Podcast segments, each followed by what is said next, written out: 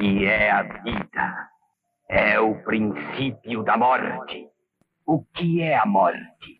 É o fim da vida. O que é a existência?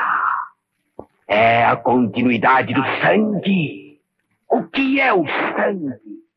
É a razão da existência.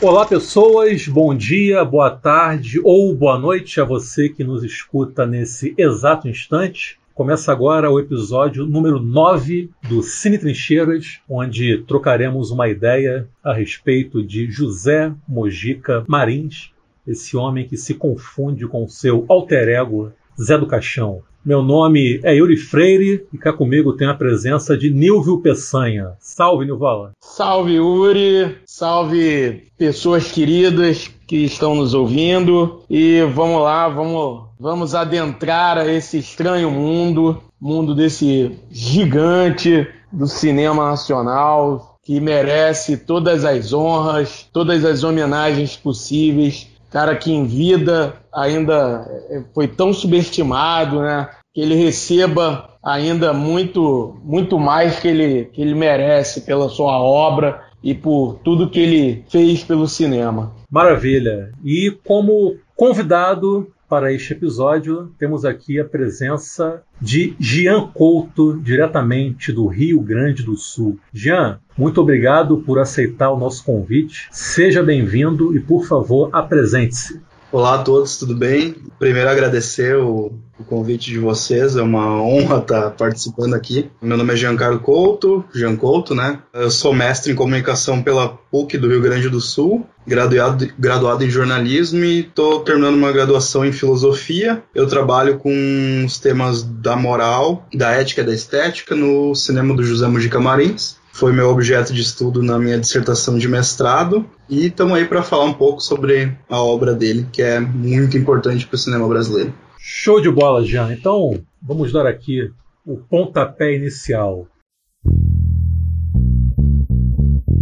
José Mojica Marins nasceu em São Paulo, capital, numa sexta-feira 13 em março de 1936 e faleceu na mesma cidade a 19 de fevereiro de 2020. Filho de espanhóis, desde criança, Mojica irá se interessar por quadrinhos e montar pequenas peças onde manejará bonecos feitos à base de papelão e tecido. Aos 12 anos, começará a gravar filmes caseiros com a câmera 8mm que o seu pai, gerente de um cinema, para onde a família havia se mudado quando Mujica tinha apenas dois meses de idade, havia lhe dado de presente. Na verdade, a família dele se mudou para os fundos desse cinema, para que fique claro. Com 17 anos, ele irá fundar a companhia cinematográfica Atlas e uma escola de atores para amigos e vizinhos, de onde virão diversos personagens para os seus filmes. Na verdade, diversos atores e atrizes irão interpretar personagens de seus filmes. Estreia como ator, roteirista e diretor no filme A Sina do Aventureiro, de 1958, um faroeste financiado parcialmente pela venda de cotas em troca de participação no filme, recurso usado diversas vezes pelo cineasta. Em 1963, irá rodar o drama Meu Destino em Tuas Mãos. Segundo Mojica, o seu alter ego Zé do Caixão, cujo nome verdadeiro é Josefel Zanatas, ou Zanatas, será criado após um pesadelo em que um vulto o arrastava até o túmulo, e logo se tornará o protagonista de A Meia-Noite Levarei Sua Alma, longa que marca a estreia desse personagem no ano de 1964. Para pagar dívidas, Mojica vende os direitos autorais antes da estreia do filme. O longa torna-se sucesso de bilheteria e lhe permite realizar novos projetos, ainda que o cineasta não tenha embolsado um mísero centavo. Com a meia-noite levarei sua alma e o personagem Zé do Caixão, José Mojica Marins será alçado ao posto de principal referência dos filmes de horror produzidos no Brasil e grande inspiração para o cinema marginal. O filme ganharia uma continuação em 1966, intitulada Esta Noite Encarnarei no Seu Cadáver, mais uma vez protagonizada pelo alter ego do diretor. Por conta de seguidos conflitos com a censura, Mojica irá amargar décadas de ostracismo, sendo obrigado a realizar filmes sob encomenda com direito a obras de teor pornográfico. Na década de 90, ganhará status cult após ser descoberto por círculos cinéfilos na Europa e Estados Unidos, onde ficará conhecido como Coffin Joe. Em 2008, rodará seu derradeiro longa, A Encarnação do Demônio, que marcará o retorno de Zé do Caixão, que a essa altura já se confundia com o próprio Mujica no imaginário popular, às telas de cinema. O filme foi exibido na mostra Midnight Movies do Festival de Veneza e teve boa recepção da crítica no Brasil ainda que não tenha obtido êxito de bilheteria. De qualquer forma, foi um, foi um encerramento digno para a carreira de um cineasta que se notabilizou por realizar um autêntico cinema de guerrilha, onde, para driblar o ínfimo orçamento disponível para a realização de seus longas, teve que recorrer à criatividade. Mesmo ainda não tendo o reconhecimento que julgamos ser merecido, não restam dúvidas de que José Mojica Marins marcou seu nome como um dos mais importantes e inventivos realizadores do cinema brasileiro, responsável por uma obra que merece ser vista, revista e descoberta. Pois bem, meu caro Jean Couto, como é que surge o seu interesse pela obra do Mojica a ponto dele se tornar seu objeto de estudo durante a sua vida acadêmica? Meu interesse pelo Mojica surgiu quando eu ainda estava na graduação, terminando jornalismo, mas eu já era bem aficionado por cinema, né? Discutindo com um professor mesmo, que era da área também, gostava muito do Mujica, a gente falando sobre, ele me indicou umas obras, enfim. E eu resolvi ir atrás do, dos filmes dele, que eu não tinha visto, conheci, conhecia como o Zé do Caixão mesmo, conhecia esse personagem do imaginário brasileiro já, desde sempre, desde criança, né? Mas não conhecia efetivamente a obra dele. Então eu fui de cara eu fui ver o Ritual dos Sádicos. Baixei o filme e eu achei aquilo fantástico, assim. Começou bem. É, exatamente. Curiosamente eu comecei meio não, não vou dizer errado porque deu certo, né? Mas geralmente eu começar pelo a meia-noite. E acho que geralmente as pessoas começam por esse mesmo, mas não, não lembro muito bem porque o, o primeiro que eu baixei, assim, achei para para baixar na internet foi Ritual dos Sádicos e eu terminei mesmerizado assim com aquilo que, que eu tinha visto, aquela a cena final dele que tem uma quebra ali de quarta parede, é incrível. E eu achei fantástico tudo que ele fazia naquele filme, como ele lidava com as situações e como era um filme crítico para sua época e muito inteligente, muito versátil extremamente violento também, mas um filme muito muito interessante, assim, eu fiquei realmente chocado no bom sentido. Depois eu fui ver, a meia-noite levarei sua alma essa noite e, e fui entrando nesse nesse mundo do, do Zé do Caixão. Ao mesmo tempo eu trouxe isso para a pesquisa do, do cinema de horror porque era um gênero que eu tinha bastante apreço e eu acabei indo para esse caminho na, na pesquisa, para trabalhar com o cinema de horror, para tentar entender como ele dialoga com a sociedade que produz ele. Uh, o meu primeiro artigo focado que eu escrevi sobre o cinema de horror em si foi sobre não foi sobre o Mujica, foi sobre o cinema slasher. E foi inclusive com esse professor que eu troquei as primeiras ideias sobre o Mujica, o André Conte, e a gente escreveu juntos um artigo sobre cinema slasher e a moral cristã. Partindo de uma premissa bem básica, que é por que, que as virgens sobrevivem nos filmes de horror, ah, e por que, que as pessoas são os desviantes são punidos nesses filmes. E ali a gente desenvolveu, ali eu desenvolvi a primeira essa semente, digamos assim, do do que, que eu viria a trabalhar no cinema do Mujica. Daí, para entrar no mestrado, eu fiz um projeto que a ideia era trabalhar justamente a questão da moral no cinema do Mujica, porque eu via que fazendo aquela, aquela, clássica revisão, aquele estado da arte que a gente faz quando vai fazer um projeto, eu via que as discussões eram muito giravam muito num sentido de para tentar desmistificar se o Mujica ou ele tinha uh, abalado a moral ou ele tinha reafirmado determinadas questões da moral, justamente com o Zé do Caixão e as blasfêmias tão comuns dele. E daí eu pensei, ah, eu acho que isso aqui é um, é um bom caminho para para fazer essa pesquisa. E foi daí que eu desenvolvi a minha dissertação, que se chama Fragmentos da Moral Cristã no Cinema de Horror de José Mujica Marins, onde eu exploro justamente os filmes do gênero produzidos pelo Mujica, que ele não é tão, não se fala tanto, mas ele produziu todo tipo de filme, como o Yuri falou na, na biografia dele e eu me detenho a olhar essa questão da moral, a moral cristã, no filme dele, como, como ela se apresenta, em que momentos ele reafirma ela, em que momentos ele quebra a moral, porque isso também foi algo que acabou sendo decisivo na, na carreira dele. Primeiro para chamar a atenção do público e para trazer certa fama, e depois, por o lado negativo, que foi a questão da censura, que justamente por esse viés moral acabou proibindo o ritual dos sádicos e depois proibiu também o Esta Noite e o A Meia-Noite. Então foram, foi algo que acabou sendo decisivo tanto positivamente quanto negativamente na carreira do Mujica. Então eu trabalho mais ou menos nesse viés aí. E como você vê a questão da moral cristã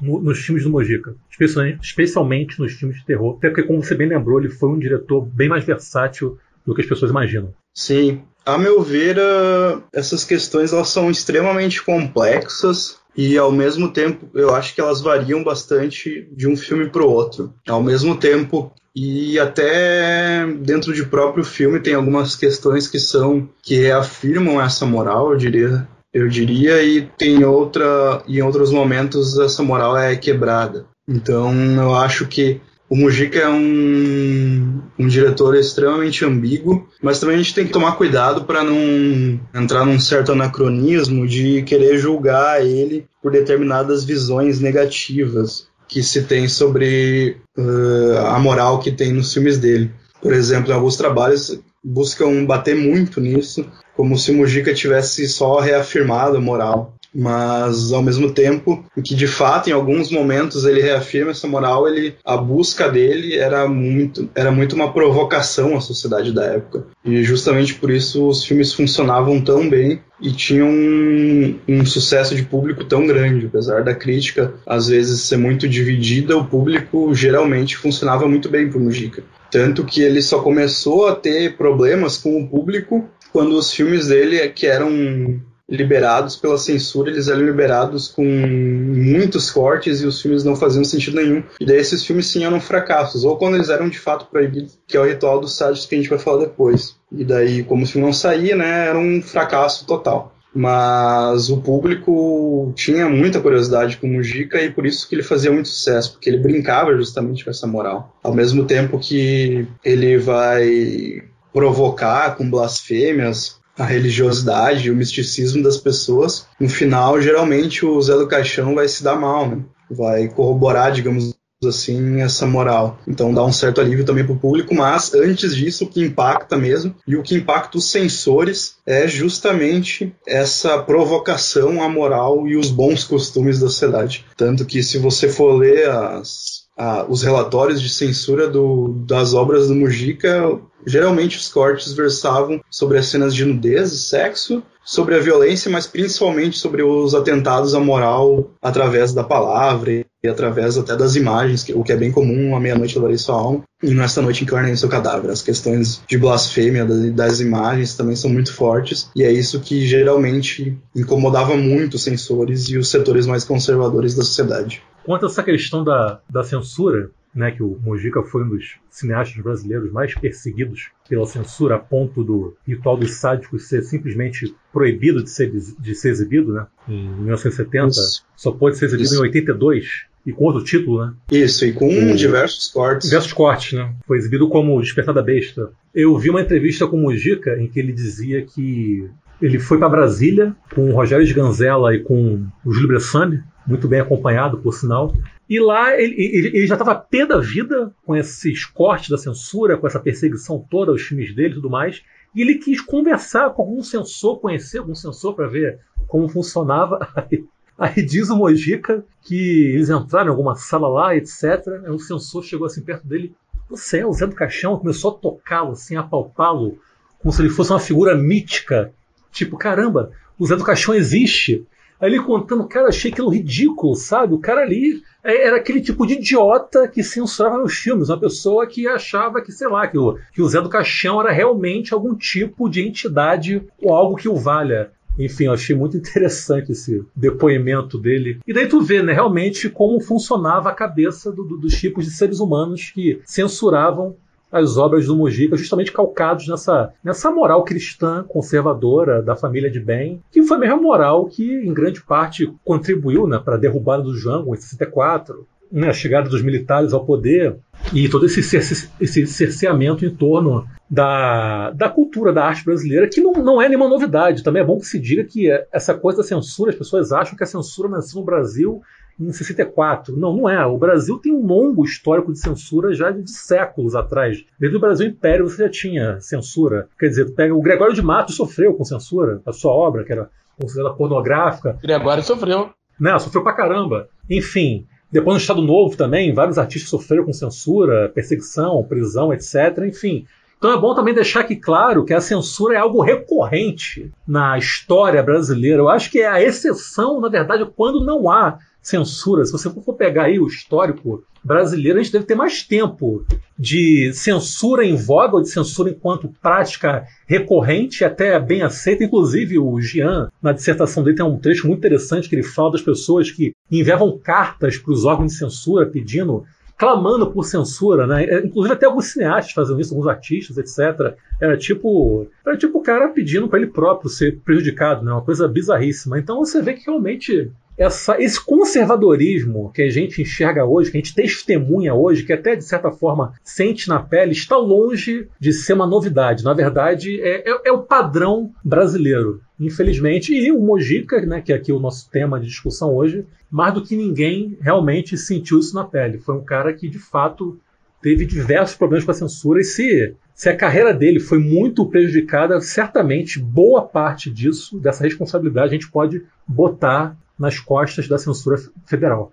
Não, e o contraditório né, disso tudo é que essa, essa censura toda em cima do ritual dos sádicos, né, ela acabou jogando Mojica em filmes ainda mais né, libidinosos, ainda mais, né, o Mojica, depois disso, foi justamente essa censura, porque é isso, o, né, como o Jean falou, né, e, e o Yuri também, é, o, o Mojica praticamente fazia um filme para pagar o outro, né? Não eram, né? não eram filmes que, que, que, davam muito dinheiro e tal. Eram filmes que, que ele tinha um público. Até davam, mas não ia para ele. É, sim, sim, sim. Então, assim, e, e, e, e era isso. O, o, que, o, que, o que ele podia fazer, o, o dinheiro que chegava para ele, era para ele puxar o próximo filme. Então, quando o Ritual dos Sádicos foi censurado, epa, ele ficou na merda. Então, ele teve, teve sérios problemas. Então, isso praticamente jogou Mojica a fazer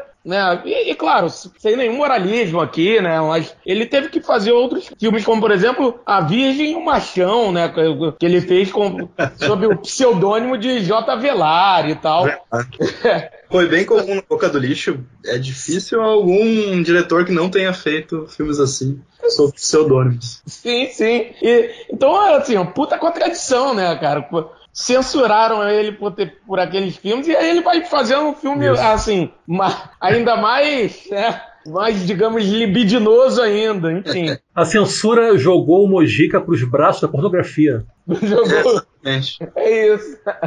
Exatamente. Eu, eu acho a questão da censura algo, obviamente, muito triste por qualquer questão, mas na carreira do Mujica, especialmente, é algo que é, é extremamente problemático muito no sentido de que tu fica pensando, pô, o que, que ele poderia ter feito além do que ele fez se não fosse censura? Porque de fato ela acabou com ele, como o Nilvio comentou, o Mujica fazia um filme para pagar o outro, e como ele era ele tinha grandes problemas para controlar suas finanças, ele não era um cara muito bom para controlar o seu dinheiro, ele geralmente vendia cotas dos filmes dele e depois ele acabava vendendo os direitos para poder terminar o filme. Então, ele fazia filme com pouquíssimo dinheiro e era tudo para pagar para pagar o próximo. E quando ele conseguia um sucesso ele já tinha vendido né para outros produtores o a parte dele, a parte toda do filme. Então, o pessoal que via que ia dar,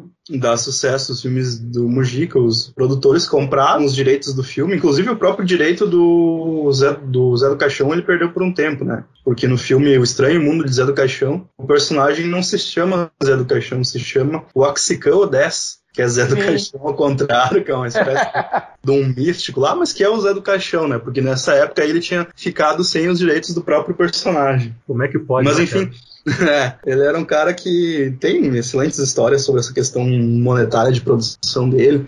Quando iam fazer os cálculos depois de quanto de cota ele tinha vendido o filme, ele tinha vendido 300% do filme. Caraca. Mas os caras compravam mesmo assim o, os direitos de todo mundo, pagavam, porque depois o, tiravam uma grana absurda nas bilheterias. Isso falando do primeiro, né, do da Meia-Noite Lavarei Sua Alma e dos subsequentes, que daí ele fechou, inclusive, um contrato para fazer cinco filmes que teriam o Zé do Caixão. Os três primeiros seriam a trilogia que ele fez, que começaria né, no Esta Noite de Carne no Seu Cadáver, seria o segundo, o terceiro, Encarnação Demônio, e os outros que não saíram do papel. Encarnação Demônio só saíram do papel em... 2008. 2008, né? Foi. Só que quando ele fez o Ritual dos Sádicos, e aconteceu o que aconteceu de ser totalmente proibido, aí ferrou de vez, porque imagina, você faz um filme e investe todo o dinheiro nele, e daí o filme fica parado na censura, é prejuízo total. Então ele quebrou de vez, e daí ninguém mais queria fazer, que, queria botar dinheiro para produzir os filmes dele. Então aí que a carreira dele meio que acabou no melhor filme, assim. Meio que acabou no sentido de dessa ascendência. Né? Depois ele ainda fez outros filmes por muito tempo, assim. Inclusive do, no horror, nos anos 70 ele faz bastante coisa ainda, mas são filmes com um orçamento bem menor e com, com uma criatividade não tão grande assim.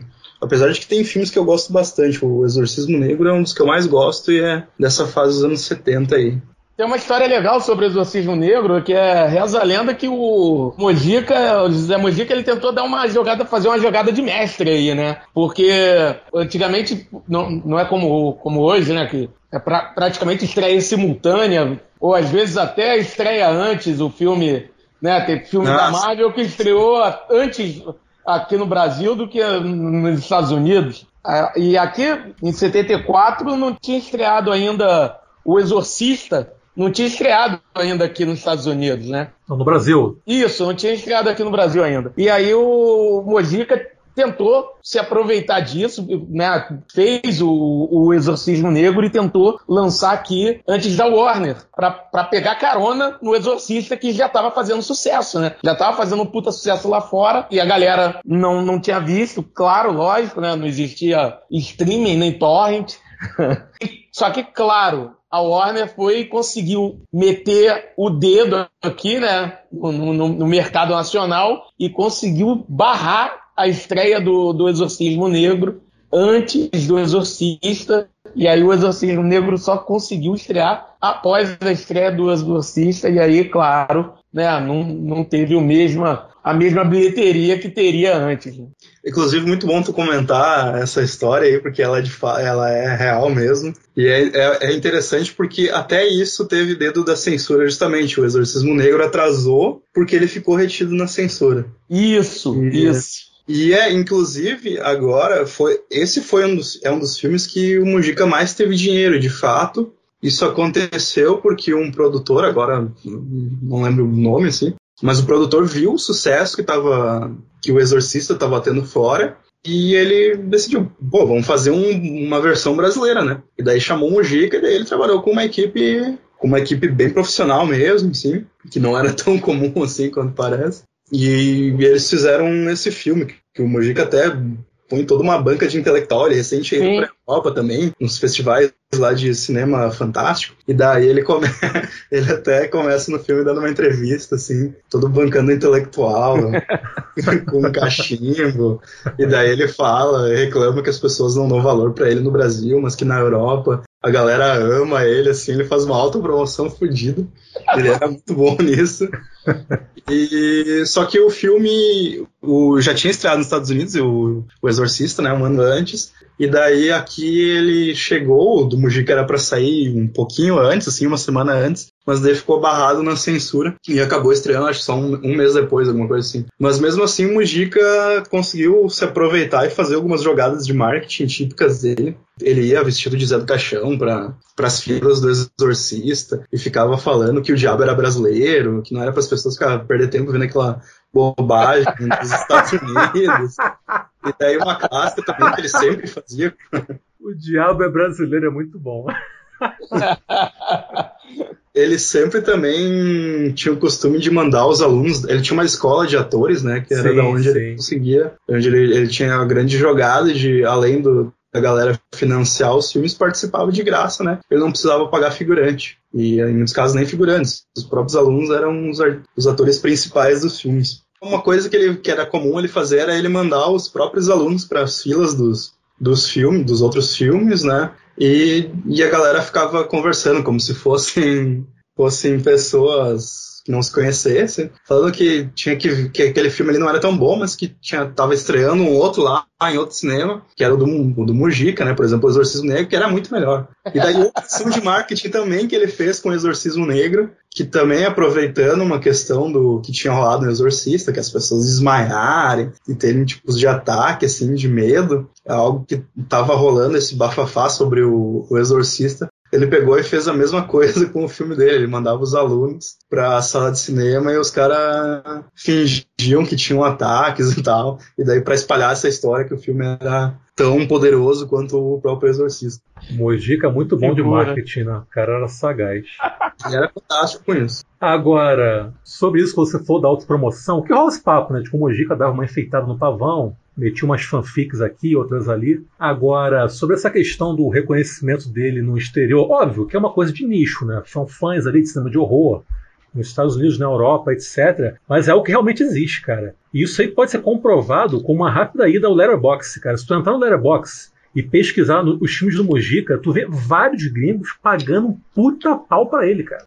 Sim. Uma galera dos Estados Unidos e Europa pagando um puta pau pro Mojica, falando maravilhas do cinema dele e tudo mais. Então tu vê que essa história dele ser reconhecido no exterior, ainda que por um nicho, é verdade. Realmente existe um culto em torno da obra do José Mojica Marins no exterior, especialmente nos Estados Unidos e Europa. Ao contrário do que algumas pessoas pensam, isso não é lorota, isso realmente acontece. Talvez até de certa forma ele seja até mais reconhecido lá do que aqui. Porque aqui tem essa coisa também dele ter se transformado numa figura folclórica, né? Sim. Porque exatamente. no imaginário popular ele é muito forte. Todo mundo sabe quem é Zé do Caixão. Todo mundo já ouviu falar em Zé do Caixão. Agora, entre ter ouvido falar em Zé do Caixão e assistido seus filmes, vai uma diferença e tanto. Aliás, muita gente talvez nem saiba que por trás do Zé do Caixão existe o José Mojica Marins. Acontece que até por conta dessa brutal perseguição que ele sofreu pela ditadura, dessa constante censura em relação aos seus filmes, ele teve que abraçar o Zé do Caixão e se transformar no próprio alter ego para poder pagar as contas. Né? Você vê até agora, no, na década passada,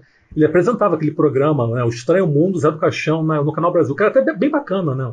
Um programa Sim. de entrevista, um, um formato talk show, que era legal pra caramba. Na década de 90, por exemplo, ele apresentou o Cine Trash na Band, né, já como Zé do Caixão, que eu acho até que ali meio que também foi uma forma de se recomeçar, né, a ter um certo reconhecimento em torno dele, que, até, que aliás foi um programa que deu audiência na época e tudo mais, marcou meio que um retorno aí do Zé do Caixão à mídia. Então, justamente por isso, né, ele, é, é, essa perseguição que ele sofreu, porque naquela época era muito mais fácil você botar alguém no ostracismo. Sem internet, sem redes sociais. Televisão ainda não era algo tão absolutamente popular. Né? As pessoas se informavam através de rádio e jornal. Pô, era muito fácil pegar um cara como Mojica e transformá-lo num, num fantasma, em alguém invisível, né? Mais ou menos como foi feito com o Wilson Simonal na música brasileira. Era muito fácil você invisibilizar um sujeito desse. E foi o que ocorreu com o Mujica. O cara, se, for, se você for parar para ver, ficou aí, sei lá, 20 e tantos anos totalmente à margem de tudo. Né? E aos poucos ele foi voltando a aparecer. Tanto é que foram necessários 45 anos, mais ou menos, se minhas contas não estiverem erradas. 41, né? Que é de 67 o Esta Noite. 41 Isso. anos para ele realizar o terceiro filme da trilogia, que seria uma pentalogia, né, que foi Encarnação do Demônio. Daí tu vê, cara, as dificuldades monstruosas pelas quais o sujeito passou para tentar ser um artista, né, ou pelo menos para tentar viver da sua arte aqui no Brasil.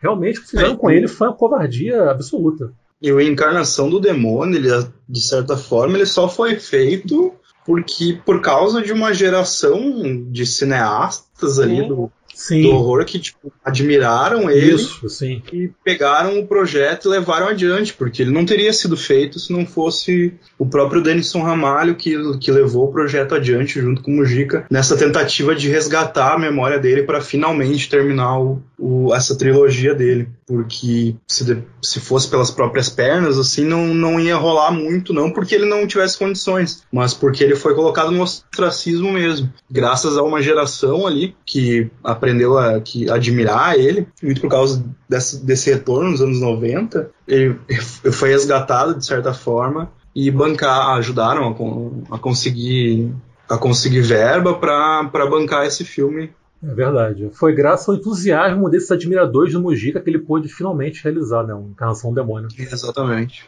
Sobre o, o, quanto ele é famoso no, fora do, do Brasil, eu, eu acho que é isso aí mesmo. O Zé do Caixão é, é, é extremamente famoso no Brasil, né? Só que o Mujica e os filmes dele não são. Não, é difícil encontrar alguém que, que tenha visto, assim. Eu que trabalho com com ele, todo mundo conhece o Zé do Caixão, mas ninguém nunca viu um filme, poucas pessoas, né?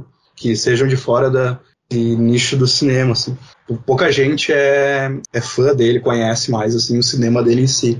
Mas fora ele tem um secto de fãs bem, bem interessante. E, e nos Estados Unidos, que foi Uh, primeiro na Europa, nesses festivais de cinema fantástico, que ele foi ainda na década de 70 e depois nos anos 90 de novo. Ali, primeiro, primeiro lugar onde ele foi mais reconhecido por esses fãs. Depois, nos Estados Unidos, nos anos 90, ele não se conhecia o Mujica ainda, mas o Barcinski, o André Barcinski, que é, que é um biógrafo do, do Mujica, escreveu o livro que é uma base muito boa da biografia dele, eu recomendo muito, que é o Malditos do Caixão. E o Barcinski tinha um amigo que era aficionado por cinema de horror e tinha uma, uma distribuidora dele, desses filmes de horror B, e ele tinha um extremo interesse entre filmes ocultos, ocultos no sentido de desconhecidos, assim, no filmes de países diferentes, assim, exóticos, digamos. E o Barcinski mostrou A Meia-Noite, acho que foi A Meia-Noite, mostrou pra, pra esse cara, mostrou outros filmes do, do Mujica nos anos 90 e ele ficou fascinado. E daí ele lançou pela distribuidora dele, a Something Weird, o, vários filmes de horror do Mujica. E aí que ele meio que estourou nos Estados Unidos com essa galera do horror. Tanto que quando ele morreu recentemente, tiveram vários várias pessoas famosas do, de fora, assim, que prestaram essa homenagenzinha, assim, no Twitter e nas redes sociais, falando Muji conhecer ele. Inclusive o Kirk Hammett, Metallica, é um cara que é fascinado em filme de terror e ele até escreveu no Twitter, assim, sobre a morte do Mujica. Eu vi isso. E até se você largar assim no, no YouTube, vai ter vídeo do Mujica. Daí o Mujica foi para os Estados Unidos, lá participou de programa, de TV os programas de entrevista, e a galera curtia bastante lá, achava ele totalmente diferenciado, assim. O, o, o White Zombie, né, que faz, faz uns filmes de, de gore de gosto extremamente duvidoso, mas ele é um grande fã do Mujica também. Tem inclusive se largar no YouTube aí um. Tem um vídeo do encontro deles, assim, pelo, promovido pela, pela MTV. Eu falei White Zombie, não, Rob Zombie, né? A banda dele, White Zombie, foi que vieram encontrar o Mujica aí um dia. Foram lá no estúdio dele e tal. Mas ele influenciou uma galera, assim, do gênero de terror, tanto aqui quanto lá fora. E teve um, o seu quinhão de fama, assim, lá também, inclusive as, revistas especializadas assim no gênero do horror fizeram reportagens com ele, saiu assim na, na biografia do, o Barcinski tem as fotos, tu dá uma procurada na internet, tu acha também alguma coisa. E no, no campo da pesquisa também, ele é, é, tu consegue encontrar textos, artigos sobre ele, tanto em inglês quanto quem pesquisa cinema de horror na América Latina vai dar um carinho especial para o Mujica também, falando sobre os filmes dele, sobre a estética que ele criou e principalmente essa relação entre, entre o Mujica fazer um filme de horror justamente no período mais conturbado recente do, do país, né? Você falou aí do Kirk Hammett, inclusive reza a lenda que numa dessas voltas aí do Mujica dos Estados Unidos para o Brasil, ele lançou um papo de que ele ia participar de um clipe do Metallica. eu não conheço essa. É, eu, eu, li isso daí. Coisa que. Mas é bem provável, porque ele, de fato ele gostava de, de meter muita banca, é, assim. Isso. Mas o que tudo indica era mais uma fanfic aí do nosso querido. Exato, é, ele gostava. Talvez o Mojica tenha sido o inventor das fanfics, né? Quem sabe? Então, podemos partir para os filmes? Vamos. Mas antes disso, duas coisas. Primeiro, divulgar nossas redes sociais, que eu esqueci. Estamos no Facebook e no Instagram, só procurar lá por Cine Trincheiras. Estamos também no Spotify e demais tocadores de podcast, também só procurar lá por nós, só escrever Cine Trincheiras na busca que vocês nos encontrarão. E lembrando que o mais importante é sempre o boca a boca. Ouviu? Gostou? Indica para o amigo, para amiga, lá no grupo do WhatsApp, no Telegram, no Twitter, onde quer que seja. Porque aqui, assim como o, o, o Mojica fazia um cinema de guerrilha, aqui é um podcast guerrilha, né? não tem ninguém por trás, patrocínio de ninguém, aqui é feito por, por amor à sétima arte. E mais nada, e nenhum tostão furado no bolso. Outra coisa também que eu esqueci, que a minha memória é horrível, sou muito cabeça de vento, é de separar aqui, eu separei na verdade, algumas curiosidades sobre o José Mojica Marins, eu vou ler aqui e depois a gente parte para os filmes. Então vamos, vamos a elas. São poucas. Graças ao sucesso alcançado pelo seu personagem na década de 60, Mojica chegou a atuar como garoto propaganda para conseguir pagar seus boletos, visto que a renda dos seus filmes não iam para o bolso do diretor. Foi assim que surgiram produtos como a Vela para Macumba Zé do Caixão, Pinga Zé do Caixão e um fortificante para unhas. Esse pertinente. Aos 12 anos, Mojica realizou seu primeiro filme caseiro, Juízo Final, com a câmera 8mm que ganhou de seu pai.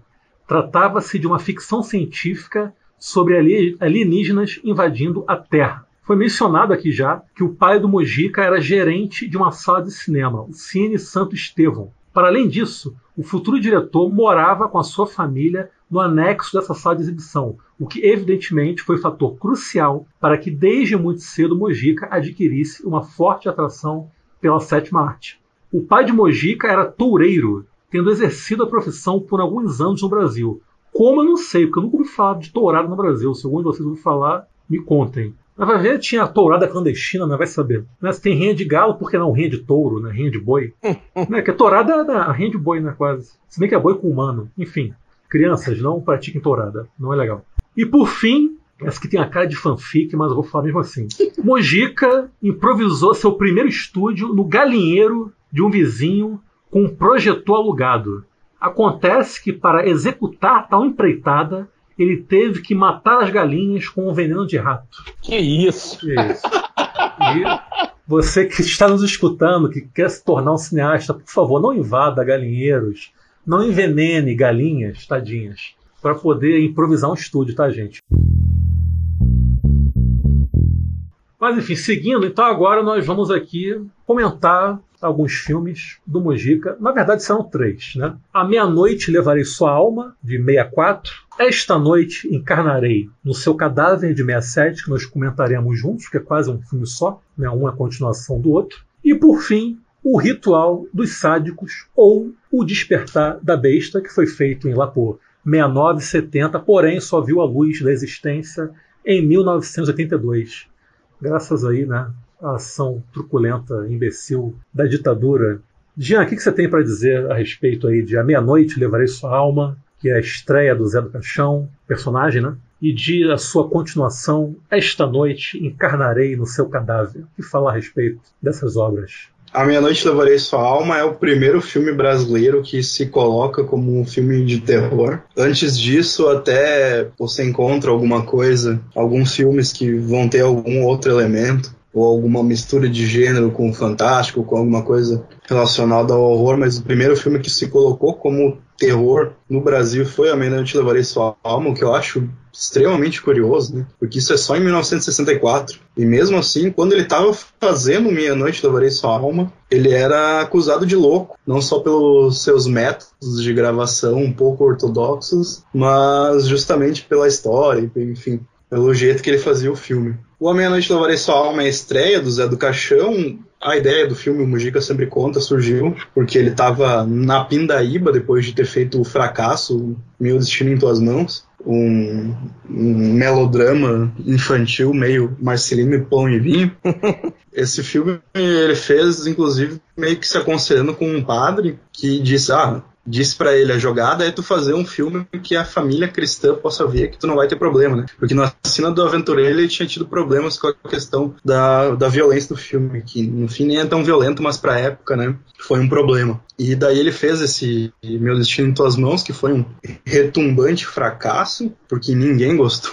Eu não acho ele tão horrível assim. Também não acho não, cara. Eu acho ele legalzinho, assim, mas uh, não, não, não agradou nem um pouco na época. Foi um fiasco. E daí o Mujica ficou puto e pensou, agora não vou fazer mais filme para agradar ninguém, porque até agora não tá dando certo essa minha empreitada de ser cineasta. Eu vou fazer algo que eu curta, pelo menos. Vou ligar o foda-se. É basicamente isso aí. E daí, nessa época, um dia, ele teve um pesadelo em que ele era arrastado pelo, por, um, por um espectro pro cemitério e queria mostrar para ele uma tumba, né, uma lápide onde estava escrito José Mujica Marins, o ano de nascimento dele, 1936, e daí teria o ano da morte, mas ele se no sonho ele se negava a, ver o ano da morte. E aí ele acordou, acordou desesperado e foi onde ele teve a ideia, pô, Vou, se eu conseguir botar na tela 10% do desespero, do horror que eu tô tendo aqui, vai ser um sucesso esse filme. E daí foi, daí ele começou a fazer essa empreitada. Ele conseguiu as, as cotas com os alunos, né? A galera hum, não animou muito com a ideia, mas ele conseguiu convencer e começou a gravar o filme O A Meia-Noite Levarei Sua Alma. Eu até tenho informação aqui, deixa eu falar. Mas para vocês terem uma ideia de como o orçamento dele ele era parco, ele, ele, custou 14 milhões de cruzeiros, algo como 14 mil dólares. Até tenho separado aqui. Depois ele foi visto por 6 milhões de espectadores, em média, mais ou menos, por um cálculo meio por cima. E o que eu queria comentar até é que ele foi, ele foi feito em 21 dias e ele foi produzido com 150 minutos de filme, porque eles tinham pouquíssimas latas de filme, que era muito caro na época. Então foram 150 minutos de, de, gravação e o filme tem uns 90 minutos, acho que 96 minutos, uma coisa assim. Por aí, por aí.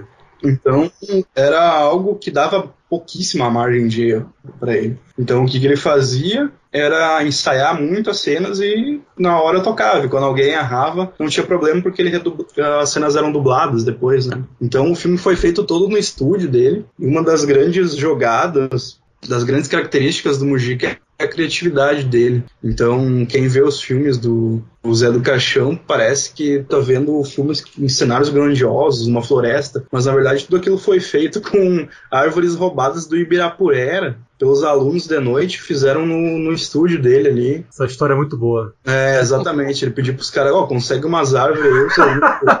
Me arruma umas árvores aí, cara. E ele usa só planos fechados nessas cenas que são na suposta floresta. E, cara, tu não percebe, sabe? Tanto que depois Sganzella, o Glauber Rocha, iam no estúdio dele lá pra ver e explicava como ele fazia as cenas, porque realmente tu não, tu não se dá conta que na verdade ele tá ele tá andando para um lado, de um lado para o outro, num espaço, numa floresta com cinco árvores, em um espaço de, sei lá, 5 metros quadrados, sabe? Parece uma floresta mesmo o negócio. Então é uma criatividade muito grande que ele tinha. E daí ele fez esse filme com as cotas, boa parte ele conseguiu com os alunos, mas depois ele não, ele não tinha com quem distribuir a meia-noite. E daí ninguém queria distribuir um filme de, de terror em São Paulo na época, porque não, não se sabia se ia, se ia dar bom, né? Até que o Mujica encheu o saco para um, um distribuidor do Nordeste. Eu até tenho o nome dele anotado aqui, que eu sou um péssimo com nomes. Milton Silva. Ele era dono de uma rede de cinema de, do Nordeste, e daí ele estava um dia em São Paulo, ele aceitou ver o filme e ele ficou embasbacado assim com, com a meia-noite, achou incrível e disse: pô, isso aqui vai ser um sucesso no Nordeste. Mas na época, o, em São Paulo, o Mujica não tinha conseguido alguém para distribuir o filme. Só que daí essa, essa história se espalhou, e daí um dos, dos alunos do que tinha já comprado algumas cotas do filme viu que o filme tinha um potencial de dar um baita sucesso e comprou, foi comprando as cotas dos outros participantes, inclusive a do, as do Mujica, né? E daí depois ele vendeu essas cotas cotas pro Nelson Teixeira Mendes, que era um produtor ali de São Paulo, que já tinha, que trabalhava profissionalmente mesmo, porque o negócio do Mujica era um, era um cinema quase amador, digamos assim. E daí o Nelson Teixeira Mendes comprou todos, a, toda, todos os direitos do filme, foi comprando as cotas de todo mundo, e daí que eles perceberam que nesse sistema de cota do Mujica ele tinha vendido 300% do filme. Mas mesmo assim ele comprou tudo e conseguiu distribuir o filme, foi um baita sucesso na, em São Paulo, depois foi para os outros estados e o Mujica ficou na Pindaíba, para variar. Mais uma vez, ele estava ele tava nesse ele tava com esse problema assim, ele fazia sucesso, mas não tinha um retorno financeiro. É meio ambíguo nesse começo porque ao mesmo tempo que ele conseguiu finalmente fazer um sucesso, tem um filme dele admirado pelo público, era desesperador porque ele estava passando fome literalmente e não, e não tinha um retorno, mas mesmo assim foi um, com sucesso Augusto Pereira, que era um, um outro dono de escola escolas de cinema amador de São Paulo, que era amigo do Mujica, uh, assinou um contrato com, com ele em 66 para eles produzirem o Essa Noite de Carnaval do Cadáver. Daí ele deu mais dinheiro para o Mujica, ele pôde fazer um pouco mais tranquilo, com um pouco mais de, de esmero a continuação do, do A Meia-Noite. Agora, daqui meus pitacos, né? O Mujica, como foi falado aqui, né? O cinema dele realmente era um, era um cinema amador, né? De baixíssimo orçamento, um cinema artesanal, um cinema de guerrilha, seja lá o nome que se queira dar, mas o que impressiona era o esmero técnico com que os filmes dele eram realizados. Ele era um cara que tinha pleno domínio do, do fazer cinematográfico. Sim. Ele tinha um pleno domínio da mise-en-scène. Você pega principalmente o A Meia-Noite e o Esta Noite, Encarnar o Teu Cadáver, são filmes, inclusive, que se você for pegar para ver, tem um estilo de montagem, até é um estilo de montagem clássico, né? um estilo de filmagem também clássico no sentido de ser, serem filmes que utilizam muito aquela questão do plano, contraplano, close-up extremo, planos de detalhe e tudo mais. E não é um cinema, a princípio, muito experimental. Tem uma pegada mais clássica. Esses dois primeiros filmes que a gente está conversando aqui agora. E são filmes, como eu falei, muitíssimo bem feitos, porque eu percebo que as pessoas que nunca assistiram alguma obra do Mojica né, tem uma ideia assim de que o cinema dele era uma coisa meio porca, meio feita nas costas, de, de qualquer jeito. Na verdade, é um cinema muitíssimo bem feito por um autodidata, um cara que realmente apre, a, é, aprendeu a fazer cinema na prática, dentro de casa, desde criança, até porque, como a gente falou aqui, foi um cara que nasceu praticamente dentro de uma sala de exibição, ou nos fundos de uma, de uma sala de exibição, que desde criança teve, teve contato com a sétima arte, e isso se reflete nessas duas primeiras obras dele, porque é até interessante, né? Porque o Mojica ele foi um cara muito influente né, para a turma ali da boca do lixo e do cinema marginal e tudo mais. Porém, se você for pegar para ver, os filmes dele, principalmente esses dois primeiros, tem até uma estética, digamos, mais limpa do que os filmes, por exemplo, do Oswaldo Candeias, do Rogério Ganzella, do Carlão Reichenbach, do próprio Júlio Bressani, do Nesli da Almeida, dessa turma ali, né, do, tanto da boca do, do, lixo como, falando aqui de forma mais ampla, do cinema marginal, né, até porque o Bressani era aqui do Rio e o Nesli da Almeida era mineiro, mas era uma, turma, era uma galera ali que comungava mais ou menos ali dos mesmos valores cinematográficos, digamos. Mas é um cinema que era muito artesanal, porém muitíssimo bem feito e calcado justamente nessa criatividade absurda do, do Mojica, que é como o Jean falou aí, né? As cenas ambientadas lá na floresta que em que ele utilizava de planos fechados, né, justamente para dar a entender de que existiam muitas árvores ali, né, quando na verdade eram três ou quatro árvores que eles roubaram lá do Parque Ibirapuera. Quer dizer, parece algo simples, mas não é. É algo realmente de uma mente muito criativa e sagaz, porque você, para transformar isso em filme, é muito difícil, cara. Porque cinema é ilusão, né? O cinema é uma arte que te engana. Aliás, eu costumo dizer que o cinema é a mais bela das mentiras. Você tem que ser enganado. E para você ser enganado, aquilo tem que, ter, tem que ser muito bem feito. Tem que ter, você tem que ter uma concepção né, no caso a decupagem, e, por conseguinte, a realização. E os filmes deles são muito bem decupados, como eu falei, até uma decupagem com uma pegada mais clássica nesse começo, e muito bem montados e realizados. É algo que realmente choca. Se, então, se você nunca assistiu um filme do Mojica, você acha que vai ver algo trash, podreira, mal feito, cara, tire seu cavalinho da chuva, porque realmente ele era um cara que tinha pleno domínio do fazer cinematográfico. Isso fica provado quando você assiste as obras dele. Isso se dá muito pelas influências dele, que nem tu comentou ali. Cresceu diante de uma tela de cinema, assim. Dentro do. Ele se criou desde criança, vendo série, filme, no, no, cinema que o pai dele administrava. E outra, outra coisa que, que, era, que foi uma grande influência para ele eram as histórias em quadrinhos. Então, no próprio Meia-Noite Levarei Sua Alma, vai ter, vão ter vários elementos que vêm das histórias em quadrinhos de horror. Que é o começo apresentado pela bruxa, que, é, que tem aquele anfitrião, isso é muito comum nessas histórias em quadrinho. Uh, essa, essas cores que mais contrastadas nesse preto e branco, esse uso de close, muito acontece o tempo todo, ele usa muito close, né, para dar uma, uma dramatizada nas cenas. Aquele close-up extremo no, nos olhos dele, né, que é muito clássico. É, exatamente. No, no dele, sim, né? sim. E também a questão da narração em off, são vários elementos que ele foi pegando bem autodidata mesmo, assim. Sim. Então ele não sabia, ele não, ele não tinha feito uma escola de cinema nem nada. Ele não sabia fazer um roteiro, quando, inclusive quando ele foi apresentar o, o roteiro dos primeiros filmes dele, o Assinando Aventureiro, ele entregava um roteiro para os caras e daí para os diretores de fotografia, e daí os caras iam olhar. O roteiro era. Ah, cena 1, um, bandido mata o cara e foge. Cena 2, uh, ah, bandido dá um beijo na mulher, enfim. Ou seja, não tinha nenhum, nenhum requisito que um roteiro pede, que é definir qual vai ser o plano usado, o que, que vai ter na cena, enfim. E as pessoas não entendiam, mas estava tudo na cabeça dele, ele sabia fazer, ele sabia muito bem o que ele queria. Tanto que o assinado aventureiro é o Luiz Sérgio Persson que faz o roteiro, inclusive, pediu para não ser acreditado. O destino, meu destino em tuas mãos é o Oswaldo Candeias. E daí depois também o, ele teve que ele teve que aprendendo a fazer esses roteiros, porque era algo que ele não sabia, mas ele tinha muito bem embolado já na cabeça dele como ia ser feito.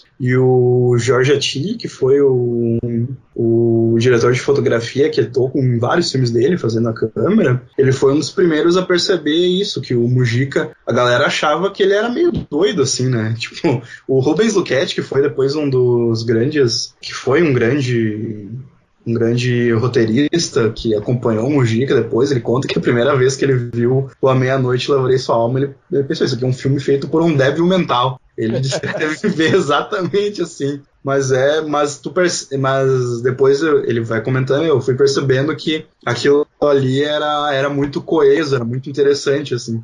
E o Jorge Attili foi um dos primeiros a perceber, não, esse cara sabe o que, que ele está fazendo. Ele não, não sabe por técnica, enfim, por nome, mas ele tem um domínio muito grande. Inclusive, daí outras questões que, do, que no, no próprio filme do No Essa Noite Encarnarei em Teu Cadáver, por exemplo, tem uma cena que do caixão lá pro inferno. Lá ele encontra o Nero, que é o próprio Mojica vestido, né, fantasiado de, de Nero, Sim. e os dois ficam atuando juntos. E não é aquela coisa tosca, meio Chaves, que não, tu vê que. Não. Não, é. Tu, tu não percebe, sabe? Mas como ele fez aquilo, o Mujica é uma técnica que o próprio Mujica descobriu quando era criança de abrir a câmera e botar uma cartolina preta num lado, fazer todas as marcações de posicionamento de atores, filmado, filmar a, a, a sequência, depois que fazia, abria a câmera de novo, voltava o filme, tapava o outro lado, não entrava luz, e filmava por cima. E daí depois, quando o filme gravava e as, as, duas cenas juntas, no caso, no mesmo filme, no, no, rolo ali, e elas ficavam juntas certinho. E isso era algo que, por exemplo, o próprio George ele fala que ele já tinha tentado fazer e não tinha, e não tinha conseguido, porque ele tapava o lado de fora da câmera, a jogada do Mujica era tapar dentro, na entrada de luz. Então era uma técnica bem bem amadora, assim. Bem rudimentar, né? É, rudimentar e, mas que funcionava e ele conseguia efeitos interessantíssimos no filme dele. Nessa noite levaria encarnaria o teu cadáver, que tem essa famosa cena do inferno. Essa cena é sensacional, cara. essa cena é sensacional. É. E é, o filme todo, é, para quem não viu, o filme todo é em preto e branco, mas essa cena é colorida, né? Sim. E o inferno do, do Mujica é incrível. Né? Sensacional. Né? Ele é todo ele é todo feito com gesso e, e, pipoca que fica caindo, parecendo neve. E também é aquilo, parece que é um grande espaço com muitos atores, mas na verdade são é, tipo o mesmo grupo de 10 pessoas posicionados em lugares diferentes, que fazia o corte, daí já fazia meio que uma montagem na hora, e as pessoas iam se posicionando, iam trocando os ângulos de câmera. E daí ele conseguia ter esse efeito de que ele estava lidando ali com um estúdio enorme, sei lá, 50 figurantes, mas não, ele estava num, num estúdiozinho dele lá, que era uma sinagoga abandonada, com, com os 10 figurantes dele ali. E são todos esses truques que tem. No inferno também tem, tem uns vulcões que ficam explodindo. Na verdade, era a fiação elétrica que passava por baixo. Eles deixavam os fios desencapados. Daí, quando, uh, quando eles ligavam, o fio estourava aquilo ali. Daí parecia um vulcão saindo fogo, assim, no meio. Não era meio perigoso, não? Com, com toda certeza. Várias pessoas passaram muito perto da morte no, nos filmes dele por causa dessas técnicas bizarras. Assim. Inclusive, nesse filme tem uma cena que a mulher é enforcada por uma cobra também. Os caras. Sim, pô, cara, isso. Tá atuando... Aquela cena deixa chocado, cara. Na verdade, a mulher tava sendo enforcada direto. Quase cara, eu, eu, quando eu assisti a primeira vez, eu fiquei pensando, gente, como é que eles fizeram essa cena? É, é, realmente tem uma cobra de verdade ali enforcando aquela mulher, só pode ser uma cobra de verdade. Ou essa mulher é uma encantadora de serpentes, olha é louca, no mínimo. Caraca. Sem contar a quantidade de aranhas também, né, cara? Aquelas tarântulas peludas em cima da mulherada também. Coisa louca, cara. É, é imagine, imagine o corta. Corta!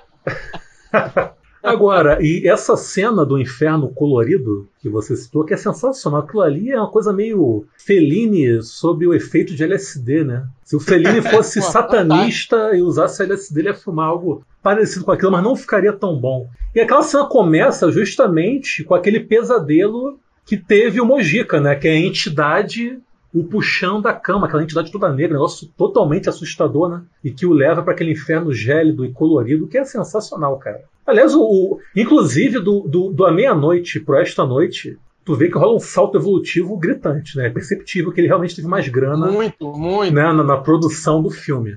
Inclusive, essa cena ela era para ser do, do A Meia-Noite, né? Numa cena que o Mujiga queria na, na meia-noite. Só que não rolou por questões orçamentárias. Daí ele pôde fazer no, nesta noite no sequência. Outra coisa que eu ia comentar. Visivelmente tem mais dinheiro. Outra coisa que comentar, cara, que a maquiagem, muito bem feita também a maquiagem. O, o, o, plano final do, do A Meia-Noite, né? Que é ali o, o Mojica de cabeça para baixo, tudo estrebuchado, com o olho para fora. Aquilo é muito bem feito, cara. É algo que, que te engana, sabe? Que te convence. Não é uma coisa meio bizarra, que você olha e ri, dá risada, olha que trash.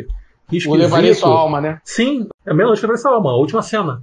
O Mujica hipoteticamente morto, aquele olho meio para fora. Aquilo, aquela maquiagem é muito bem feita. Que nem também a maquiagem do ajudante dele. É Bruno o nome? Eu não esqueci o nome agora do ajudante dele. Bruno. É Bruno, né? O Corcunda, no Esta Isso. Noite. Pô, maquiagem bem feita pra caramba. Tem aquela cena também da mulher com a cara sendo queimada. Sim. Muito bem feita, tudo muito bem feito. Cara, o cinema do Mojica é a prova irrefutável de que você realmente não precisa de muita grana para fazer um baita filme bem feito e com muito esmero e capricho técnico. Técnica e dinheiro não andam necessariamente mãos dadas. Está aí o Mojica que não, não nos deixa mentir. Quer dizer, isso na década de 60, cara. Há 50 e tantos anos atrás. E cheio de efeito prático, né, cara? Sim, sim. E, e, e ótimos efeitos práticos. E realmente, como você falou, assim, teve um, um, um salto de, de, de, qualidade. Eu acho que assim, o salto de qualidade, levarei sua alma para o encarnarei no, seu, no teu cadáver, vai tanto da, da questão financeira, mas também já você já percebe também que ele amadurece em, em pouco tempo, Sim. ele já tem um amadurecimento na técnica. Tá mais né? seguro também, né? Mais seguro, muito mais seguro, né? Mesmo né, essa essa questão mesmo que o Jean falou, porque essa questão da, da, da montagem ali, da, do, da, da, cena do, do, do inferno, né? Aquilo ali é um, porra, um baita trabalho muito bem feito, né? De, de direção, de montagem, de tudo. É, cara, eu acho um filme muito bem, muito bem realizado, muito bem feito. É, porra, um excelente trabalho do Mojica. E quando você pega, cara, você compara aquele filme, o filme do Mojica, né, de 67, cara, tu olha o, aquele filme ali para filmes de horror que estão sendo feitos é, em, em, outras, em, em, outros países, né, cara, o filme do Mojica não perde em nada não, cara. Para filmes que estão sendo, sendo feitos nos Estados Unidos, estão sendo feitos na Europa, quando você pega na mesma época, na mesma data, filmes de monstros, por exemplo, foram realizados né, não na mesma época, porque aí já, tinha passado um, um pouco né, da, da, época dos filmes de monstro nos Estados Unidos, mas quando você pega e compara né, esses filmes, os filmes do Mojica não, não, não, não, perdem nada, cara. Os filmes de fora são bem mais ingênuos, né, parece. Sim, e para além de ser um cinema muito intuitivo, né, de um cara que a princípio sequer sabia fazer roteiro, que eu acho legal também, digam de nota, é que são filmes de terror tipicamente brasileiros. É óbvio que ele teve influências. Né? Por exemplo, você nota ali uma influência, por exemplo, dos filmes de terror da Universal, os filmes de monstros da Universal, que até o Nilvio aí acabou de citar. Né? Aquele corcunda ali, pô, é total. Parece que saiu de um filme ali da década de 30 da Universal. Porém, ele pega isso e consegue dotá-lo de uma roupagem tipicamente brasileira. Cara, tem um detalhe que parece meio bobo no Esta Noite Encarnamento do Cadáver, mas que eu acho genial, acho genial de verdade aquilo, é a caixinha de música do Zé do Caixão tocando Tico-Tico no fubá. Aquilo é sensacional. Cara, muito cara. bom. Isso é genial, cara. Te juro, eu acho Aquela genial. Aquela cena dos caras cara caindo cara. naquele lago ali, naquela aquela move, aquele lago capangas, né? aquela porra é aquele pântano. Isso. E aí ele parado ouvindo. Muito bom, o cara é um psicopata. Cara, Aquela um cena é maravilhosa. Cara, é um psicopata louco que quer ter a imortalidade pelo sangue, e, no entanto, a caixinha de música dele toca tico-tico no fubado, que é algo mais Brasil profundo do que isso, cara. E aliás, o Nilvo me lembrou de outra coisa. Esses capangas aí que aparecem no Esta Noite, eles me lembram muito. que eles têm uma coisa meio circense, né? Tem aquele careca fortão, tem um magrelo esquisitíssimo. Eles me lembram muito. Eu não sei se foi proposital ou não, mas eles me lembram muito os personagens daquele filme Freaks não sei se vocês já assistiram sim. do, do Todd Nossa, Browning. Lembram demais, sim, cara. Sim, sim. Que aliás é um filme sensacional. Quem não assistiu, assista. Eu nunca tinha parado para pensar nisso Pô, aí, mas nossa, fato, né? lembra muito mesmo. Lembra muito os personagens do Freaks, cara. E eu não duvido, não duvido nada que o Mujica tenha assistido esse filme, porque foi um cara que é um cinéfilo, né? O Mujica era, é, antes de tudo, um apaixonado é. pelo cinema. Inclusive no filme dirigido pelo Ivan Cardoso, que foi até o Nilvio que me indicou, um curta, me foge o nome agora, se o Nilvio puder me ajudar aí. Um curta protagonizado pelo Moji. Horror Palace Hotel? Não, é outro. O, daqui a pouco o Nilvio pesquisa aí e me ajuda. Enfim, tem disponível no YouTube, inclusive. Tem um monólogo sensacional do Mojica, um monólogo existencialista do Mojica falando pela, sobre a vida, etc. E em dado momento ele diz uma coisa que eu achei linda, né? Que ele fala: Eu não sou ateu, minha religião é o cinema. Aquilo ali é uma das mais belas declarações de amor ao cinema que eu já vi, cara. E feita de forma absolutamente genuína. Pela, pelo Mujica. Um negócio sensacional. Eu não, tenho, eu não sou ateu, minha religião é o cinema. Tu vê que ele, é ele era um cara que realmente respirava cinema. Ele era apaixonado pela sétima arte, né? E, e, e, realmente uma pena que um cara desse tenha sido amputado, né? tenha sido impedido de, de realizar os seus projetos pessoais pela truculência da, da, da, ditadura que nós mencionamos no bloco anterior. Né? é muito claro nesses filmes de horror dele essa influência do, do, do cinema de horror da Universal, até da Hammer depois. E também a, das séries, Flash Gordon, que ele gostava muito. Sim, sim. Séries infantis, assim. Além da imaginação, uma coisa. E ele também era um aficionado por quadrinhos, né?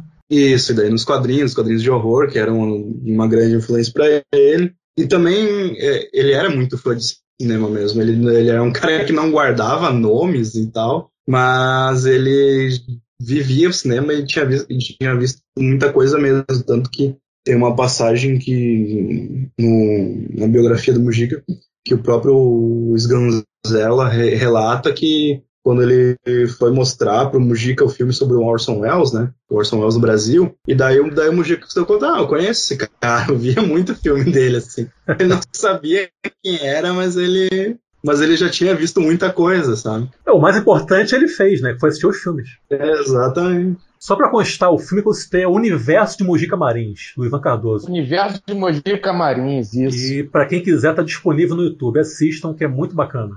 Cara, aquele monólogo no final é maravilhoso. Maravilhoso, cara. sensacional. Outra coisa que eu ia dizer também, que eu até citei agora meio a passant, que eu acho muito interessante, que, cara, o Zé do Caixão é um cético total, né? O personagem é um cético, né? Um niilista, que não acredita em Deus, Sim. não acredita no diabo, no céu, no inferno. Inclusive, ele tem um certo desprezo pela, pela raça humana justamente por essa coisa da fé, né? Que cega as pessoas e tudo mais. Sim. E eu acho muito boa essa sacada dele ser um cara que acredita na imortalidade pelo sangue. Porque, de certa forma, faz sentido, né? Porque a, a, a única, o único jeito né, de um cara que é cético, de um cara que não é religioso, que não acredita em metafísica nem nada, perpetuar a sua existência é fazendo um filho, né? Exatamente. É o jeito que, é o jeito que um cara desse encontra, de certa forma, tornar-se imortal, é deixar uma. plantar uma sementinha aqui no planeta Terra que vai ser o filho dele, né? Por isso que ele tem aquela, aquela obsessão por tentar fazer um filho, engravidar alguém e nunca dá certo, né? Ele é dica pra vida, jamais engravida em Zé do Caixão que não dá certo, dá ruim. Isso vem até um pouco da, da vida dele, né? Na época que ele tava fazendo, a esposa dele tinha, tinha muita dificuldade de ter filho era um problema que ele tinha, assim. Mujica como um cara da sua época, ele era bastante misógino nesse sentido. E para ele, a mulher tinha que ter filho. Se não tinha filho, não servia. Inclusive, ele foi fazer um filho com outra mulher. E isso é algo que passa um pouco pro Zé do Caixão, mas de um, de um outro jeito, né? Se eu não me engano, o primeiro filho dele foi fora do casamento, inclusive. É, que daí sim, é, sim. é esse. Agora eu não, não vou lembrar o nome do filme dele, são nomes estranhíssimos. Mas é, nesse, é disso aí mesmo, porque a mulher dele, a esposa dele, não conseguia engravidar. Ela conseguiu engravidar só muito tempo depois. Podemos partir para o Ritual dos Sádicos? Boa, vamos. vamos lá. Esse é porrada, hein? Esse aí, para mim, claramente o mais experimental dos três, cara. Ah, com certeza. Esse aí o Mojica realmente ousou. Esse é doideira. Montagem caótica. A estrutura do filme é toda caótica, né? Porque Sim. é um filme. durante sua metade, né, um filme meio episódico, né? Que ele ele mescla naquela conversa ali do psiquiatra com aqueles outros caras, entre eles o próprio Mujica, com as histórias que um dos caras vai contando, né? Histórias envolvendo o uso de tóxicos, como eles dizem no filme. Só história bizarra, história de orgia, assassinato. Tem a história lá da mulher que vai fazer um teste para atriz com um sujeito que está lá de forma obsessiva comendo seu macarrão da agonia aquele cara comendo aquele prato gigante de macarrão. Aliás, essa cena é sensacional, que rola até uma. Em dado momento dessa cena, rola uma, uma montagem meio eisensteiniana, que do nada brota um cavalo ali, cara. Achei aquilo sensacional, Sim. né? A montagem positiva, né? Esse cara era pra ser o Jô Soares. Cara, não, eu falo isso, ele é parecido com o Jô Soares, era pra ser o Jô Soares. Eu não sabia disso. E ele é a cara do Jô Soares, então ele, pelo menos ele conseguiu encontrar alguém parecido com o Jô Soares. Era pra ser o Jô Soares, mas não foi no vídeo. É, o Jô Soares fez o A Mulher de Todos, né? Do, dos Ganzel, por exemplo. É, exatamente. Ele, ele tinha algum contato com aquela turma ali. É, ele foi, inclusive, ele foi um dos primeiros a elogiar o Mujica mesmo no, no Meia-Noite. Foi um dos ah. primeiros defensores dele, assim, na mídia, que, no geral, não, não curtia muito o filme do Mujica, né? Achava tosco, enfim. E esse filme tem uma cena ali, a sequência de uma bad trip, que é um negócio absolutamente sensacional, cara. A bad trip maravilhosa, como poucas vezes foi vista na sétima arte. Um negócio impressionante. Essa sequência lisérgica é muito boa. É genial. Acho que só dá um panorama geral do, do ritual que eu acho bem importante, porque eu acho ele, ele um ponto decisivo, decisivo na, na carreira do Mujica, né, tanto pro bem quanto pro mal, mas que é o primeiro é o, é o primeiro filme dele que tem essa, essa questão do espaço-tempo definido. E quem vê o filme vê que é um filme feito ali no, em São Paulo, com a galera da Boca do Lixo que aparece, com vários diretores. Aparece também o, o teatro, o Teatro Oficina, com uma peça é, porque era bem do, polêmica também. Do Zé Celso, né? Isso. Tanto é que no começo do filme tem um agradecimento ao Zé Celso. Sim, sim, é. E várias outras pessoas que eram daquele, da, daquele meio ali, né? Isso. Meio artístico ali da, de São Paulo. Uh, tem umas cenas também do, do programa, um programa de entrevistas que tinha, Quem Tem Medo da Verdade, com participação do Zé do Caixão. Isso. Então fica bem definido que é um filme daquela época ali, aquela época de bastante efervescência cultural, né? É, é bom demarcar que o filme foi feito em 69, que é o auge da contracultura. Jimi Hendrix, um monte de hippie, amor livre, e também é o auge do, da ditadura militar no sentido de violência, né? Violência física, que é logo após o AI-5 e 68. Então são coisas que vão estar muito fortes no filme, a violência urbana e questão da, da contracultura, das drogas, do amor livre. É interessante de onde o Mujica teve a ideia de fazer esse filme. Foi quando ele estava andando pela cidade de São Paulo e viu uma prostituta ser ser espancado por um policial, e daí ele achou aquilo horrível, assim, ele conversou com as pessoas local ali e relataram que aquilo era muito comum. Daí que ele teve a ideia de, pô, eu preciso fazer um, um horror da, da realidade, um horror do, da, dessa realidade urbana mesmo, porque o, por ver os outros filmes que a gente comentou agora, são filmes que se passam, parece, no interior, assim, né? É, no interior e sem uma data específica. O Ritual dos Sádicos já é um filme em São Paulo, urbano, com aquela violência, uma violência não sobrenatural, mas uma violência da realidade mesmo. A questão da censura que pegou muito forte no filme, né? Justamente por ter tanta cena considerar desses desvios morais e desvios sexuais, né? E também do uso de drogas e da, da própria violência policial que aparece no filme, ele foi completamente proibido pela censura, que ficou putaça com, com o filme, assim, você lê os relatórios de censura do, desse filme, os censores escrevem com certo ódio sobre ele, assim. E o filme ficou retido completamente, né, completamente proibido. O que acontecia geralmente é ser liberado com, com cortes e proibido para menores de 18 anos, né, o que acontecia com os filmes do Mujica. Mas depois de certa negociação, assim, com, com a censura, em tirar determinadas partes, enfim, redublar outras, ele conseguiu que o filme fosse liberado para ter um seu, a sua distribuição comercial. O ritual ele foi completamente proibido e daí depois de um tempo tentaram um, submeter de novo com outro nome, como se fosse outro filme, que é daí como Despertar da Besta. Só que daí os sensores, uns mais antigos, se ligaram, que era o mesmo filme. Ele continuou proibido até que ele foi liberado em 82, só que com muitos cortes. Acho que ele tinha pouco mais de uma hora só, não fazia muito sentido. Foi um fracasso completo, né? E ele só foi liberado mesmo, assim. Foi liberado na íntegra em 86. Então ele ficou proibido por 16 anos, basicamente, desde que ele foi submetido à censura em 1970. E ele é um filme que você já dá para perceber nele um diálogo mais direto com a estética marginal daquele período. Né?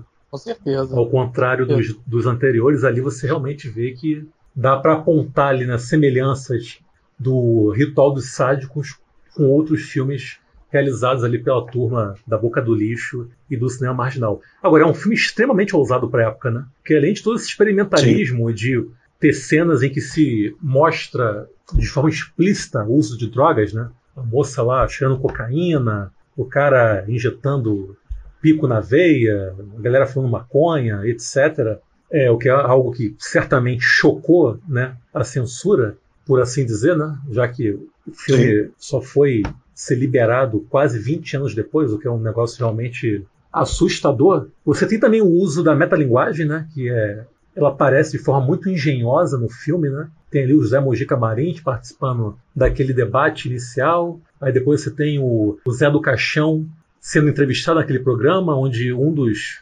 onde, nós tínhamos gente como a Dona Ana Barbosa e Silvio Luiz, ali dentre os julgadores, que era uma espécie de júri, né? O sim, programa sim. simulava é, é. O, o, júri. Ah, sim. Né? Que é um negócio muito interessante. Depois tem, vai ter o próprio Zé do Caixão naquela bad trip maravilhosa. E que depois a gente descobre que é uma bad trip que não foi causada por, por LSD, na verdade rolou ali um efeito placebo. E o que eu ia dizer era isso, né?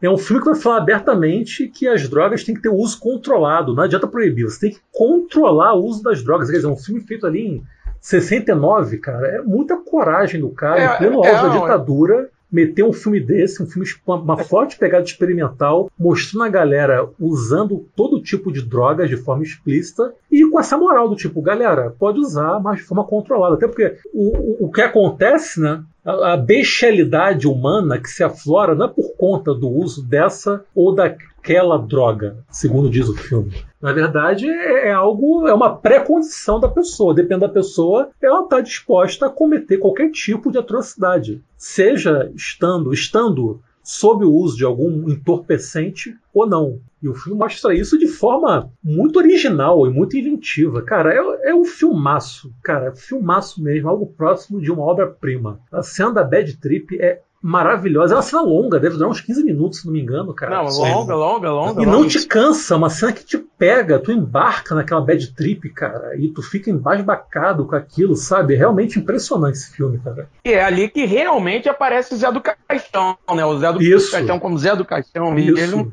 aparece nesse trecho. Cara, e, e, é maravilhoso. Como você falou, pô, o filme é usadíssimo, tá praticamente dizendo assim, para você, não, não fala todas as letras, mas praticamente dá uma ponta ali para você legalizar as drogas com certa responsabilidade, digamos assim. E uma coisa é, interessante que eu acho que vale a pena mencionar, que eu acho que a gente não falou, é que durante aquele, aquele programa de auditório ali, que, né, que ocorre aquele julgamento ali do, do Zé do Caixão, eles citam uma fala do Glauber Rocha, falam né, um elogio, uma fala elogiosa do Glauber Rocha, e realmente o Glauber admirava o Zé do, o, o Zé do Caixão, ó, o José Mojica, né? E reza a lenda, não sei se o, o Jean pode, pode confirmar isso, que o, o Glauber ele teria chamado o Mojica para um projeto unindo o Zé do Caixão com o Antônio das Mortes, cara. Isso é, tu tem alguma informação sobre isso?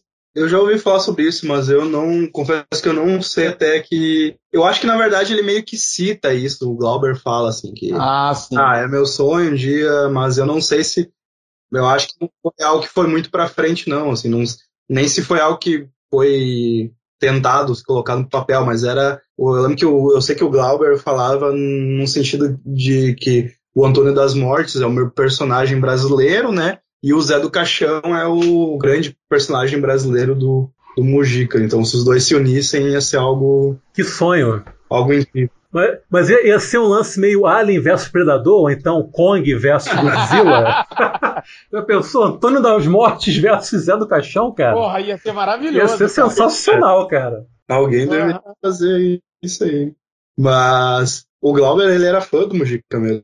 Tanto que quando estreou o A Meia-Noite, né, que não era conhecido assim, tem um, um caso clássico que, pô, te, alguém veio falar, tipo, pá, tem um cara enchendo o saco lá na plateia, não cala a boca na plateia do, da meia-noite, não para de gritar, esse cara é um gênio, é incrível, não sei o quê. E era o Glauber Rocha vendo a meia-noite pela primeira vez e entrando em êxtase naquele jeitão dele. Assim, Essa fala que o Nilvio citou foi o Glauber dizendo que o Mojica fazia um cinema primitivo, mas de forma positiva, que algumas pessoas interpretaram sim, sim, sim. com uma crítica, mas não é uma crítica. Aliás, eu concordo com o Glauber, porque era de fato um cinema primitivo, no sentido de ser artesanal, de baixíssimo orçamento, de ser intuitivo, como nós temos aqui. Era cinema em estado bruto, na verdade, e feito de com extrema competência. Na verdade, o fato de ser primitivo só acentua a qualidade, a sagacidade do, do Mojica enquanto realizador cinematográfico. Porque fazer com milhões é mole. Agora, você fazer um filme bom, bem feito, com esmero técnico, com capricho, como o Mojica fazia, com um orçamento ridículo, cara, aí você vê que o cara realmente é muito bom. Pô, e a gente tá falando aqui, cara, de 64,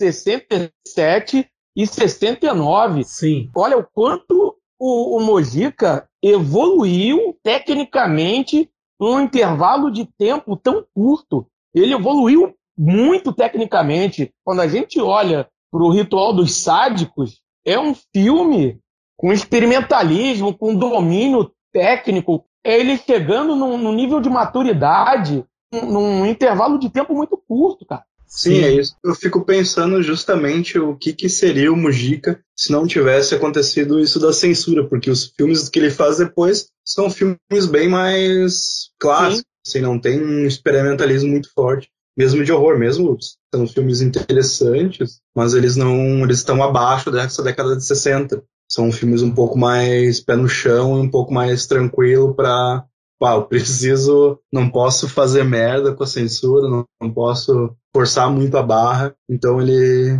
ele faz uns filmes um pouco mais clássicos, assim. Perfeito. Não tão experimentais. Agora, o impacto na época deve ter sido algo realmente muito chocante, né? Porque se hoje, 2020, você assiste e já fica impactado, você imagina 50 anos atrás, cara. Sim, até como eu comentava antes, acho que foi fora do ar, que tem, um, tem uma fala do Carlos Reichenbach, quando ele viu o, Ritual dos Sádicos pela primeira vez, é uma fala muito boa do livro do, do Jairo Ferreira, o Cinema de Invenção, e dele comentando assim, eu acabei de ver o, o filme mais foda dos últimos anos, o filme que vai fazer o Samuel Filler mijar nas calças, o Glauber desistir de fazer cinema, o, tudo que o Antonin Artaud do teatro queria fazer, o, ele não conseguiu, o Mujica foi lá e fez, então assim, um filme chocante na época, isso pro Reichenbach, né? Sim. Então tu imagina esses setores mais conservadores. Da... Reichenbach, aliás, está no elenco. É, então imagina essa galera. E até hoje, né? Essa, esses assuntos são extremamente tabus na sociedade. Sim, exatamente. Imagina 69. Exatamente. Muito louco mesmo, cara. Mas é isso, né? Podemos nos encaminhar pro final, então? Sim.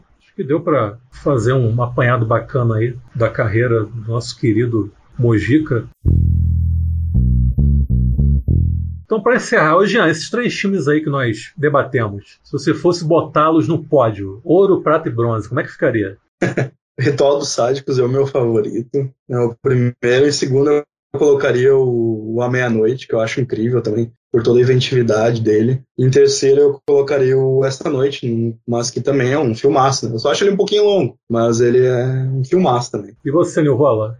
Ah, eu, eu só inverteria o, eu, eu colocaria o Esta Noite na frente do Meia-Noite. É, eu tô igual o Nilvala também. Eu boto ouro pro Ritual dos Sádicos, prata pro Esta Noite e bronze pro A Meia-Noite. Mas todos excelentes filmes e Ritual dos Sádicos, para mim, realmente uma obra-prima, um filme fantástico, sensacional precisa ser descoberto. Aliás, o próprio Mujica precisa ser descoberto. Porque eu percebo também que tem uma galera que tem uma certa simpatia folclórica pelo Mujica, né? uma compaixão folclórica. Ah, o Mujica, aquela coisa. Tipo essa galera que ouve pagode nos anos, anos 90 de forma irônica. Sabe? É bem por aí, como se o Mojica fosse, sei lá, uma atração de circo, né? A galera tá por fora. Ou então a galera que fica, ah, não, é tão ruim que é bom. Tão ruim que é bom cacete. O cara era muito bom. O cara foi um baita diretor. Sabe? Não existe isso, ah, tão ruim que fica bom. Não, tão ruim ficou horrível, não é o caso dele. O cara foi um, um, diretor sensacional, precursor do cinema de terror no Brasil. Talvez na América Latina, creio eu, que eu não fiz essa pesquisa, mas eu não duvido nada que ele seja precursor do cinema de terror na América Latina. E um cara com um talento incrível, que aprendeu na marra, aprendeu na prática, autodidata, um sujeito com pouca, pouco estudo formal, pouca cultura. Quer dizer, cultura ele tinha de sobra, principalmente teve pouco estudo formal, e que realizou algumas obras realmente maravilhosas e atemporais. Então, é isso, cara. É um, é um sujeito que precisa ser reverenciado, aplaudido e, acima de tudo, descoberto e, por que não, redescoberto. José Mojica Marins. Jean Couto, muito obrigado pela sua participação. Valeu demais. E é isso, cara. Tamo junto e volte sempre. Muito obrigado pelo convite, pela oportunidade de participar aqui. Tamo aí, sempre precisar. Milvala, valeu, hein? Valeu, valeu, Yuri. Valeu, Jean. Brigadão, cara. Valeu mesmo. É isso aí, gente. Valeu, beijos e abraços para todo mundo. E até a próxima. E muito obrigado a quem nos ouviu até agora. Valeu, galera. Beijos. Valeu.